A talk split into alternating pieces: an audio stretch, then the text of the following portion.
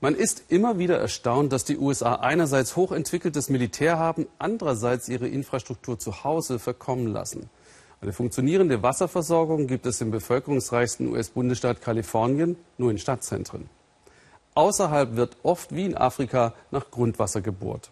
Nach einer Jahrhundertdürre ohne Regen oder Schneeschmelze sind auch die Pegel der großen Stauseen wie hier rapide gesunken. Im Central Valley ist Ingo Zamperoni pure Verzweiflung begegnet. Wie Sie sehen, kein einziger Tropfen Wasser kommt hier aus dem Hahn. Und das seit fast sieben Monaten nicht mehr. Angelika Beltran kann den Abwasch nur machen, wenn noch genügend Wasser in den Kanistern übrig ist.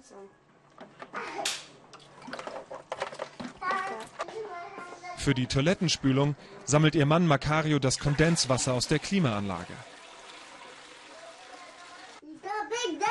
Und die sechsjährige Tochter Abigail hat sich daran gewöhnen müssen, dass es zu Hause duschen nur noch so gibt. Denn das Haus der vierköpfigen Familie ist auf einen Brunnen im Garten angewiesen. Nicht unüblich im ländlichen Kalifornien. Normalerweise reicht der Brunnen völlig aus, doch er ist versiegt. Es gibt Momente, wenn ich allein bin, da hoffe ich nur noch, dass der Tag zu Ende geht.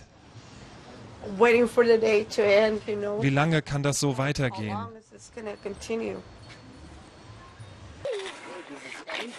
Die Beltrans sind auf diese öffentliche Pumpstation angewiesen. Die örtliche Feuerwehr hat sie aufgestellt. Macario kommt mindestens zweimal die Woche hierher. Insgesamt sind etwa 500 Familien betroffen. In einem so großen, so führenden Land wie den USA in so einer Katastrophe zu leben, das ist schon ziemlich hart. Seit drei Jahren leidet Kalifornien nun schon unter der Dürre. Verschärft hat die Situation ein besonders regen- und schneearmer Winter. Auch Donna Johnson konnte lange nicht glauben, unter welchen Bedingungen Menschen in ihrer Nachbarschaft nun leben. Aber sie wollte nicht tatenlos zusehen und begann, Spenden zu sammeln. Mehrmals die Woche liefert die 72-Jährige jetzt Trinkwasser an Bedürftige. Diese 94-Jährige kann es sich nicht leisten, den Brunnen in ihrem Garten tiefer bohren zu lassen. Ohne Donners Lieferungen wüsste sie momentan nicht weiter. Na, wie geht's dir? Gut, jetzt wo ich wieder Wasser habe. Donners Hilfe spricht sich rum. Vor dem Haus der Rentnerin wird sie von einer Autofahrerin angehalten. Ob sie ihr nicht auch eine Palette nach Hause bringen könnte? Die Wasserkrise hat die Gemeinde zusammenrücken lassen, auch wenn Donna oft am Ende ihrer Kräfte ist.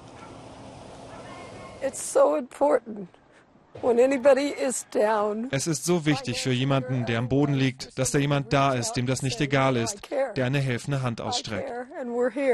Und davon gibt es hier eine Menge. Das bedeutet den Menschen unendlich viel. Die Folgen der Dürre spüren aber nicht nur die privaten Haushalte. Porterville liegt mitten im 700 Kilometer langen Central Valley.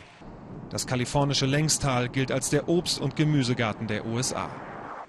So findet etwa 80 Prozent der weltweiten Mandelproduktion hier statt. Harvey Bailey ist schon in der dritten Generation Obstbauer. So eine Trockenheit hat er noch nie erlebt. Elf Fußballfelder ist dieser Orangenhain groß, alle Bäume verdorrt. Ein Totalschaden von 400.000 Dollar. Oft hilft dann nur noch der Bulldozer. Auch dieser Zitrushain war wegen des Wassermangels nicht mehr zu halten. Die umgerissenen Bäume werden bald geschreddert. Zweimal täglich fährt Bailey sein Land ab, um zu kontrollieren, ob die Brunnenpumpen überhaupt noch Wasser aus dem Grund holen können. In einem normalen Jahr würde hier so viel Wasser aus dem Rohr fließen, aber jetzt kommt nur so viel raus. Und das muss für dieses ganze Feld mit den jungen Bäumen reichen. Das alles hier? Genau. Und auch noch für die da hinten, das ganze riesige Feld mit den ausgewachsenen Orangenbäumen dort. Und reicht das Wasser? Nein. Vielleicht, um sie gerade so am Leben zu halten. Da Kanäle und Flüsse ausgetrocknet sind, gibt es für die verzweifelten Landwirte nur eine Lösung. Im Golden State wird nach flüssigem Gold gebohrt, nicht nach Öl, sondern nach Wasser. Dennis Rhodes nimmt seit Wochen keine neuen Brunnenbohraufträge mehr an.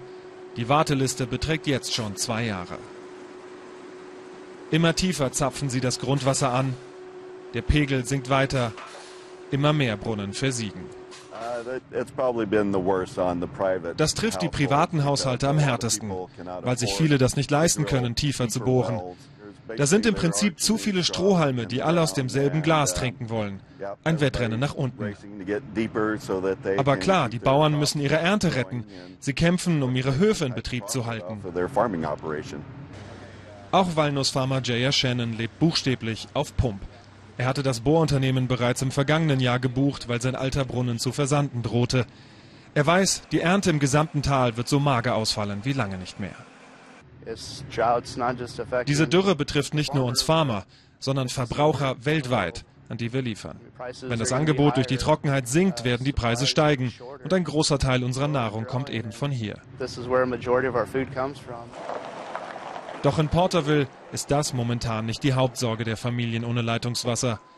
Zwar liefern auch die Behörden Wasser an Betroffene, aber ohne die Hilfe von Freiwilligen wie Donna Johnson würde das vielen Familien vorne und hinten nicht reichen. An manchen Tagen ist Donna bis spät abends im Einsatz. Auch der Familie Beltran bringt sie regelmäßig frisches Wasser. Letztlich kann die Hilfe aber nur von oben kommen, in Form von Regen. Dafür beten sie jeden Abend, so wie alle hier im Tal.